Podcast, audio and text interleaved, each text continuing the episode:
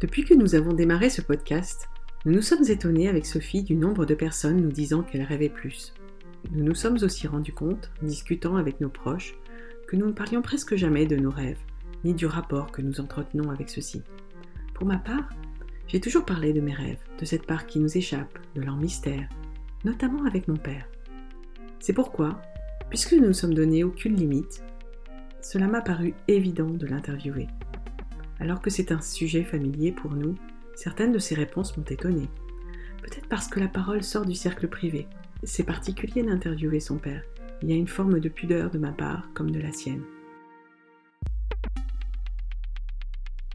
Mon père, Alain, est un homme d'action. Scientifique de formation, il a toute sa carrière travaillé dans l'industrie métallurgique. Curieux de tout, lecteur de philosophie, de romans, de poésie, d'essais, grand amateur de musique et d'opéra en particulier. Passionné de voyage et de plongée, il est passionné tout court. Nous voici donc dans votre appartement à Paris, appartement que je connais bien, mais où je n'ai pas grandi. Merci de te prêter à cet exercice pas facile. Tu es la première personne qui m'a parlé de rêve, c'est-à-dire, tu es celle qui a donné de l'importance aux rêves que je faisais enfant et qui à l'adolescence a insisté sur le fait qu'il fallait avoir des rêves pour mener à bien sa vie.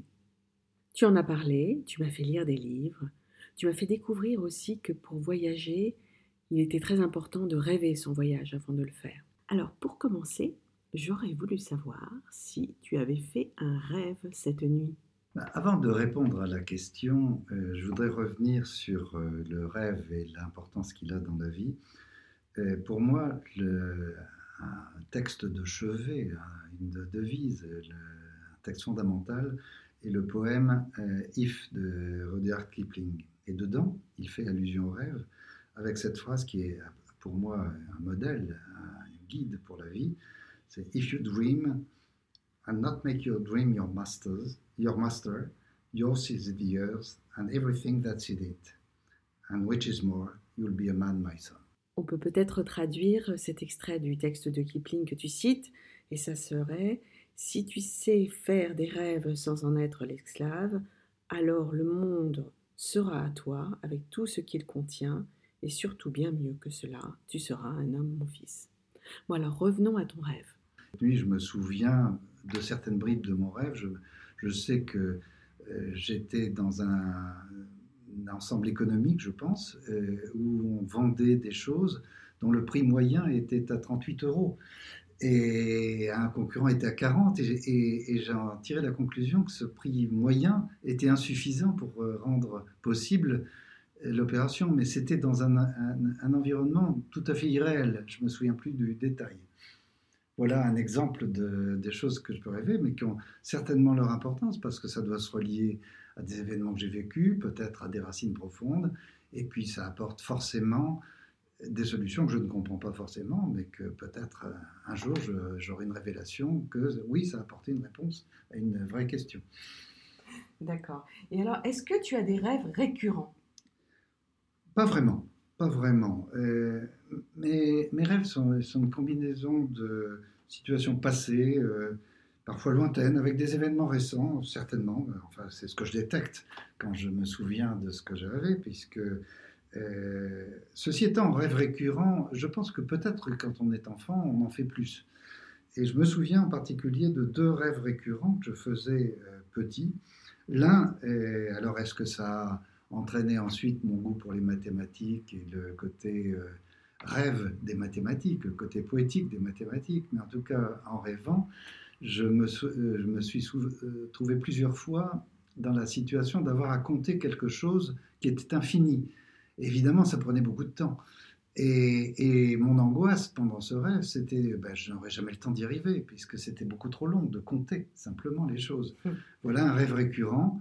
Qu'est-ce qu'il a signifié? J'en sais rien. Mais en tout cas, peut-être euh, une certaine perception de ce que pouvait être l'infini. Un autre rêve récurrent plus jeune, euh, alors, c'est certainement le fruit de l'éducation que j'avais reçue, mais euh, c'était de, voir le, diable descendre l'escalier de la maison que j'habitais. Il était toujours habillé de la même façon, il descendait toujours de la même façon, et je savais que c'était le diable. Alors maintenant, euh, qu'est-ce que ça voulait dire? J'en sais rien, mais j'étais très jeune, j'avais peut-être 4 ou 5 ans, donc très difficile de, de réanalyser aujourd'hui ce que pouvait tirer d'un rêve fait à cette époque. Ah, en tout cas, tu t'en souviens encore aujourd'hui. Oui, oui, oui, je, je vois les images encore, euh, images colorées d'ailleurs. Alors donc, est-ce qu'il y aurait un, rêve qui t'a particulièrement marqué au cours de ta vie? Euh, Particulièrement marqué, non, je crois pas. Les rêves ont, toujours apporté des solutions. Et, et, je me souviens en particulier d'un rêve parce qu'il a conditionné ma vie, c'est que je pense que tout, euh, tout garçon a un complexe d'Oedipe. Et on dit que les filles ont un complexe d'Électre, je ne sais pas, mais enfin, attention pour les yeux du, du père, mais euh, le complexe des types, je sais que je l'ai perdu dans un rêve, et un rêve qui m'a parfaitement éclairé et qui a sans doute changé la, la, recherche de partenaires féminins que je pouvais avoir parce que je ne les ai plus vus de la même façon. Ah oui, et tu avais quel âge, tu te souviens? Je devais, je devais, J'étais adolescent. Et alors donc, euh, on sait que le rêve, donc la place qu'il a dans, nos vies, dans ta vie Est-ce que tu penses qu'un rêve en particulier t'aurait fait prendre une décision très importante, t'aurait fait changer le cours de ta vie? Je ne pense pas en particulier à un rêve, je ne pense pas qu'il y en ait un qui ait changé le cours de ma vie. Par contre, je suis sûr que tous mes rêves ont influé les décisions que je prenais au quotidien. Ça, ça, me paraît une évidence pour moi. Penses-tu que l'on peut entretenir les rêves ou les nourrir?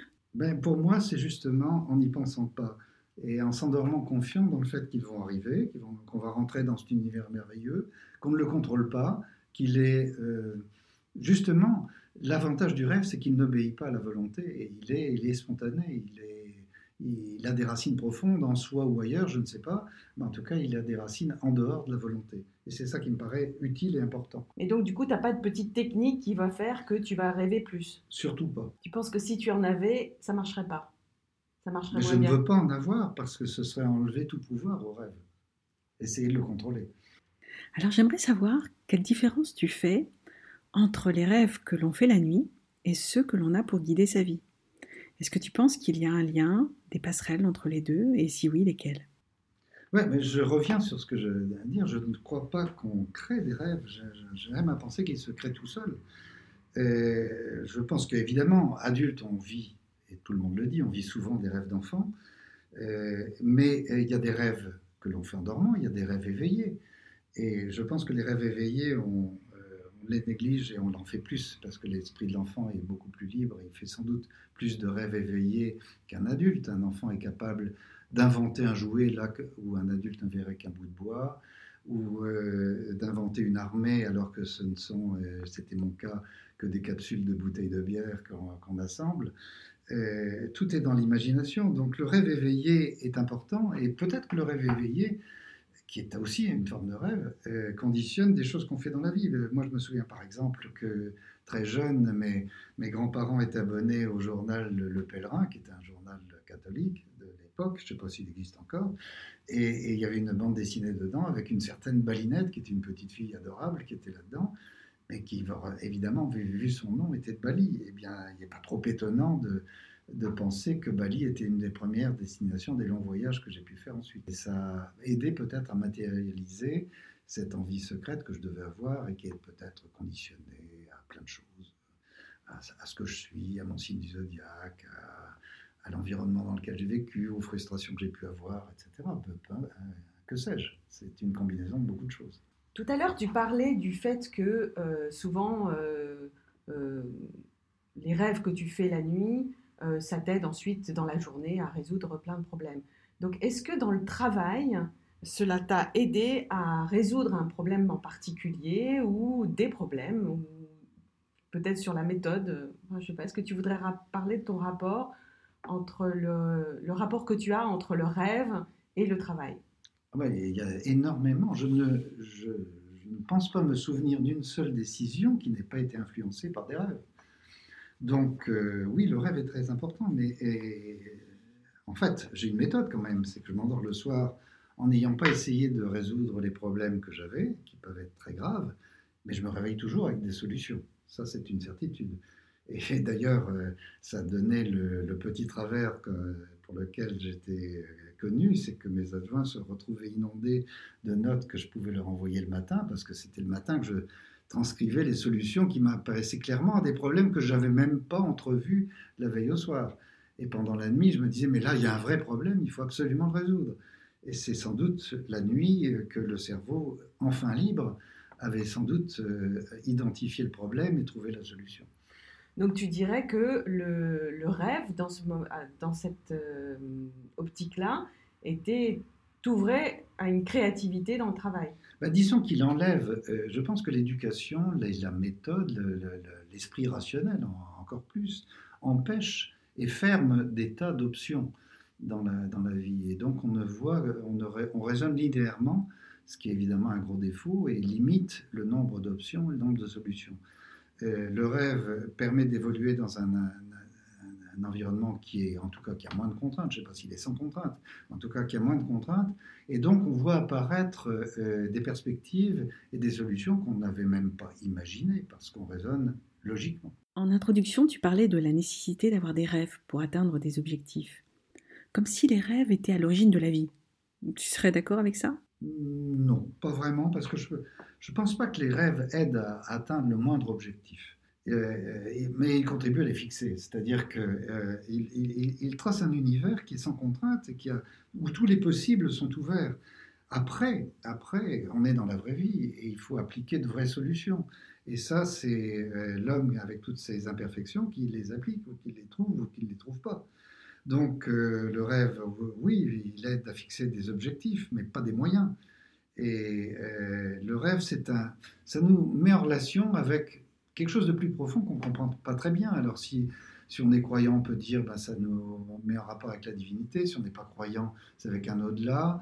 Euh, moi, j'ai ma propre version de, la conception du, du, monde où je pense que nous ne sommes que le support d'une une intelligence qui, bah, qui est venue s'appliquer dans le support très imparfait euh, que l'on est, euh, ce code d'information se réplique dans notre ADN et nous permet d'agir, mais on est forcément, c'est une application imparfaite de ce qui nous est peut-être un peu révélé dans, dans, cette, dans ces limbes du rêve.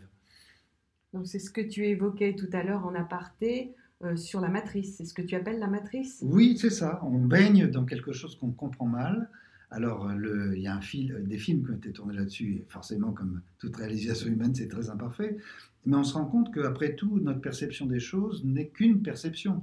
Euh, quand on, voit, par exemple, euh, ben, ce qu'on voit est dans une gamme de longueur d'onde extrêmement restreinte. Et d'ailleurs, on sait que certains animaux débordent plus vers l'infrarouge ou plus vers l'ultraviolet. Donc notre perception du monde est liée à nos sens. Et donc forcément extrêmement limitée. On, ne perçoit que très peu de choses. Alors est-ce que le rêve permet d'en percevoir un peu plus? Sans doute. Que ce que l'on voit dans notre réalité consciente Oui, sans doute. Alors tu parlais de sens. Et dans le rêve, beaucoup de sens se sont sollicités je sais que la musique a une place très importante dans ta vie. Et donc j'aurais voulu savoir si dans tes rêves il y avait de la musique. Si oui, euh, quel type de musique Et est-ce que c'est une musique qui est connue ou pas? Ben Ça c'est une bonne question et en fait quand j'y réfléchis, euh, ben j'ai l'impression qu'il n'y a pas de musique dans mes rêves et c'est extrêmement curieux. Euh, je ne sais pas si ça va me traumatiser, j'espère que non. Mais euh, je, je, pense, j'ai l'impression, quand j'essaie de me souvenir, que mes rêves été silencieux. Ils sont très colorés. Euh, j'avais lu à une époque que les hommes rêvaient en noir et blanc, les femmes en couleur. Ça, c'est complètement ridicule. moi, mes rêves ont toujours été très colorés. Et par contre, si j'y réfléchis, j'ai l'impression qu'ils ont été toujours silencieux. Mais j'en suis pas sûr. C'est étonnant pour un musicien comme toi. Oui, c'est étonnant. Voilà. Ben.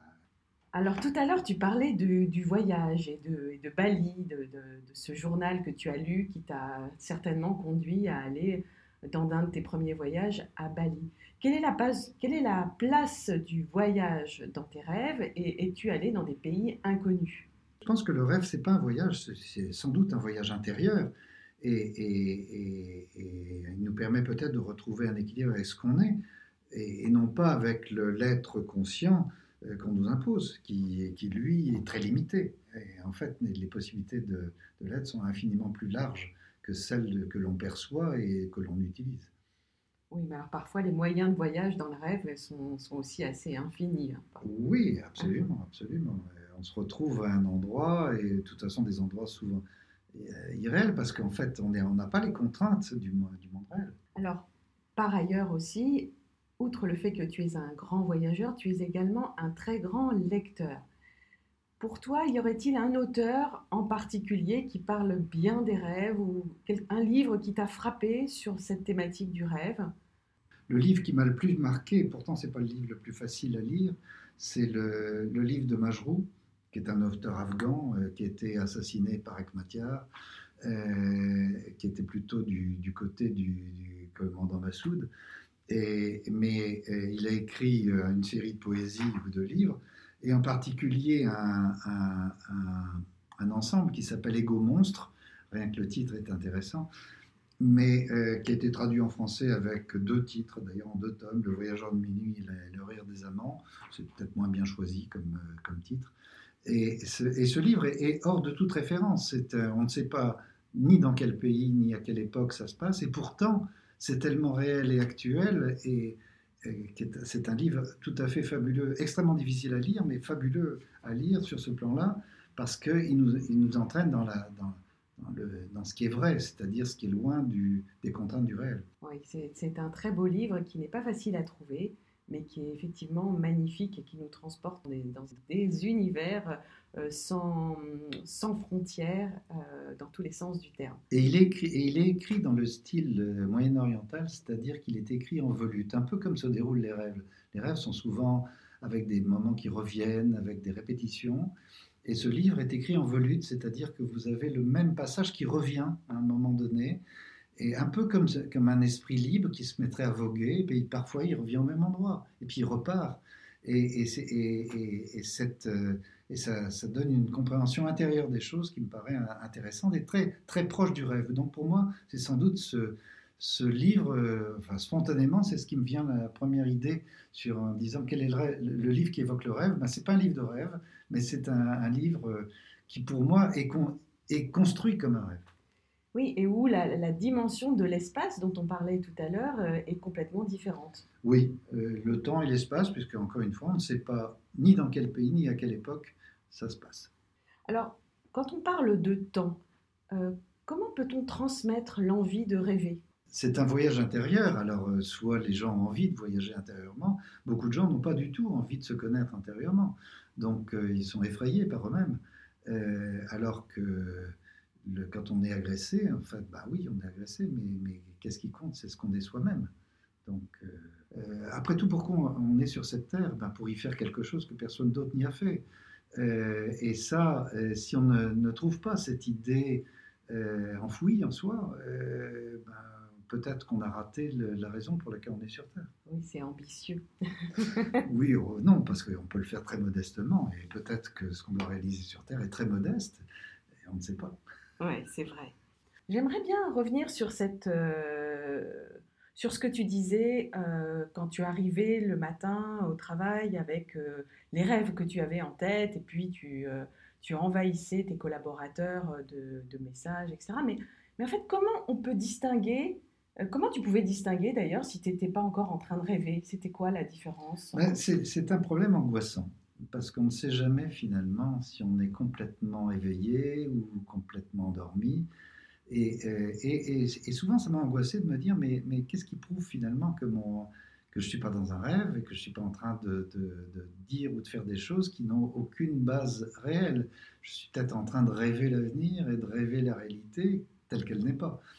Et en fait, euh, plus concrètement, ça, touche même à, à la conscience. Euh, ça peut arriver de, de, rêver éveillé et de faire des choses à l'état éveillé euh, Par exemple Sans être endormi. Ben moi, ça m'est enfin, arrivé, c'était sans doute. Alors après, un, bon vieux médecin de famille m'a dit qu'il valait mieux que je dorme un peu plus chaque nuit et que ça m'aiderait à, ne pas être dans les limbes dans la journée.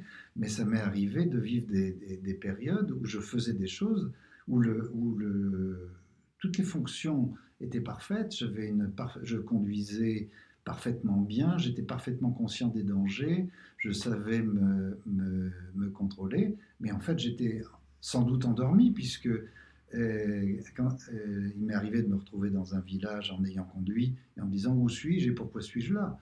Et, ça m'est arrivé de terminer une descente de ski où j'avais été euh, meilleur skieur que d'habitude sur une, piste noire. Et, en bas, j'avais est tellement bruyamment que mon épouse m'a demandé, mais au fait, tu as combien d'enfants? Et je me souvenais absolument pas. Donc, euh, ça prouve bien qu'on peut faire des choses dans des états de semi-conscience. Alors, euh, ne plus savoir distinguer le moment où on est éveillé du moment où on rêve, c'est un moment un peu angoissant parce que finalement, je crois que c'est quand même aussi important de savoir distinguer ces deux moments parce qu'on on agit avec les autres, on interagit, et pour interagir, il faut être conscient. Bah, ça me fait penser à une scène de Blade Runner où en fait, euh, on ne sait jamais si, enfin, un des, personnages du film, on ne sait jamais si il est dans son rêve ou s'il est dans sa réalité. Oui, le sait-il? Je ne sais pas, effectivement. Donc, est-ce qu'il y aurait des trucs? Non, pas des trucs, mais, mais en fait, on, comprend mal. Et, le, euh, finalement, bon, il y a des philosophes qui ont même parler de est-ce que la réalité existe, est-ce qu'en dehors de la vision qu'on en a, est-ce que le monde existe? J'en sais rien, ça me paraît bien compliqué tout ça, mais, mais je pense effectivement que euh, on interagit avec l'extérieur. Et alors, dans le rêve, on le fait sans la contrainte de la conscience, et c'est pour ça qu'il est productif. Et euh, alors, ça peut être maladif. je, crois par exemple que la, la, schizophrénie, sans doute, euh, c'est une situation où plusieurs réalités s'enchevêtrent et le, malade ne sait pas dans quel état de conscience il est et s'il est dans quelle réalité il est. Et ça peut conduire à des choses extrêmement euh, dangereuses. Donc, euh, on m'a cité d'autres cas.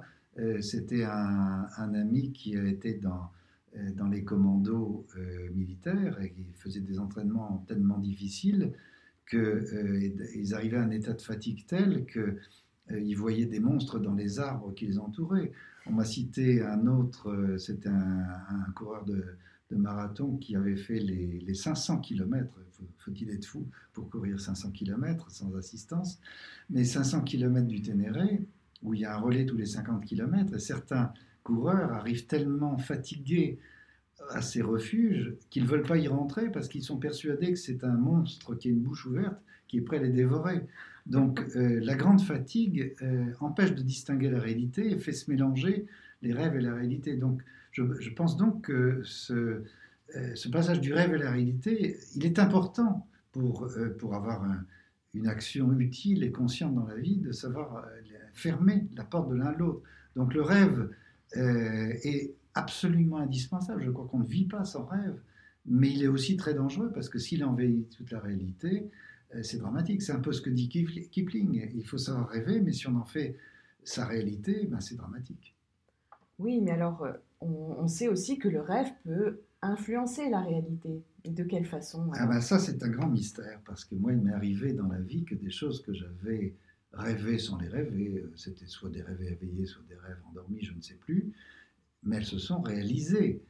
Et, euh, les gens qui, euh, qui m'ont proposé des choses, etc., dont j'avais rêvé, euh, et que pour certaines j'ai refusé, parce que une fois réveillé, on se rend compte de certains aspects qu'on n'avait pas vus, peut-être dans cette réalité sans obstacle et sans contrainte. Et donc, alors comment, comment mes rêves avaient influencé des gens de l'extérieur Je ne sais pas. Est-ce que ce sont des rêves directement qui les ont influencés. Alors là, ça fait imaginer un au-delà un peu complexe et difficile parfois à admettre. Et est-ce que c'est à travers moi qu'ils ont été influencés Mais alors à ce moment-là, ça validerait l'idée de transmission de pensée? C'est très complexe, mais euh, effectivement, les rêves influencent la réalité. Alors est-ce qu'ils le font à travers les gens qui rêvent ou directement? Je ne sais pas. Alors du coup, tu, tu penses, tu parles de transmission de pensée, donc est-ce qu'il y aurait une possibilité de communication de rêve à rêve Ah bah oui, ça me paraît évident. Et de toute façon, les cerveaux communiquent, on ne sait pas aujourd'hui comment, mais, forcément ils communiquent mal. Mais euh, je pense que les gens, que dans le rêve, ils communiquent plus facilement. Donc euh, je pense qu'il est... c'est, quelque chose que j'ai jamais... Euh, j'en ai jamais entendu parler, je ne sais pas si ça existe, mais j'imaginerais facilement que plusieurs personnes puissent avoir des rêves, on va dire, pas identiques. Parce que je pense que le rêve est influencé par, euh, par soi-même, mais des rêves communicants, why not? Comment on pourrait euh, articuler la notion de rêve et de temps ou d'âge? Aucune idée. Je pense pas que je pense que les enfants rêvent plus librement parce qu'on leur a imposé moins de contraintes. Je pense qu'avec l'âge, les rêves deviennent plus étroits, plus contraints. le cerveau accumule des données, accumule des contraintes, et est-ce qu'il laisse les pensées se dérouler Donc je ne suis pas certain que l'âge aide à rêver.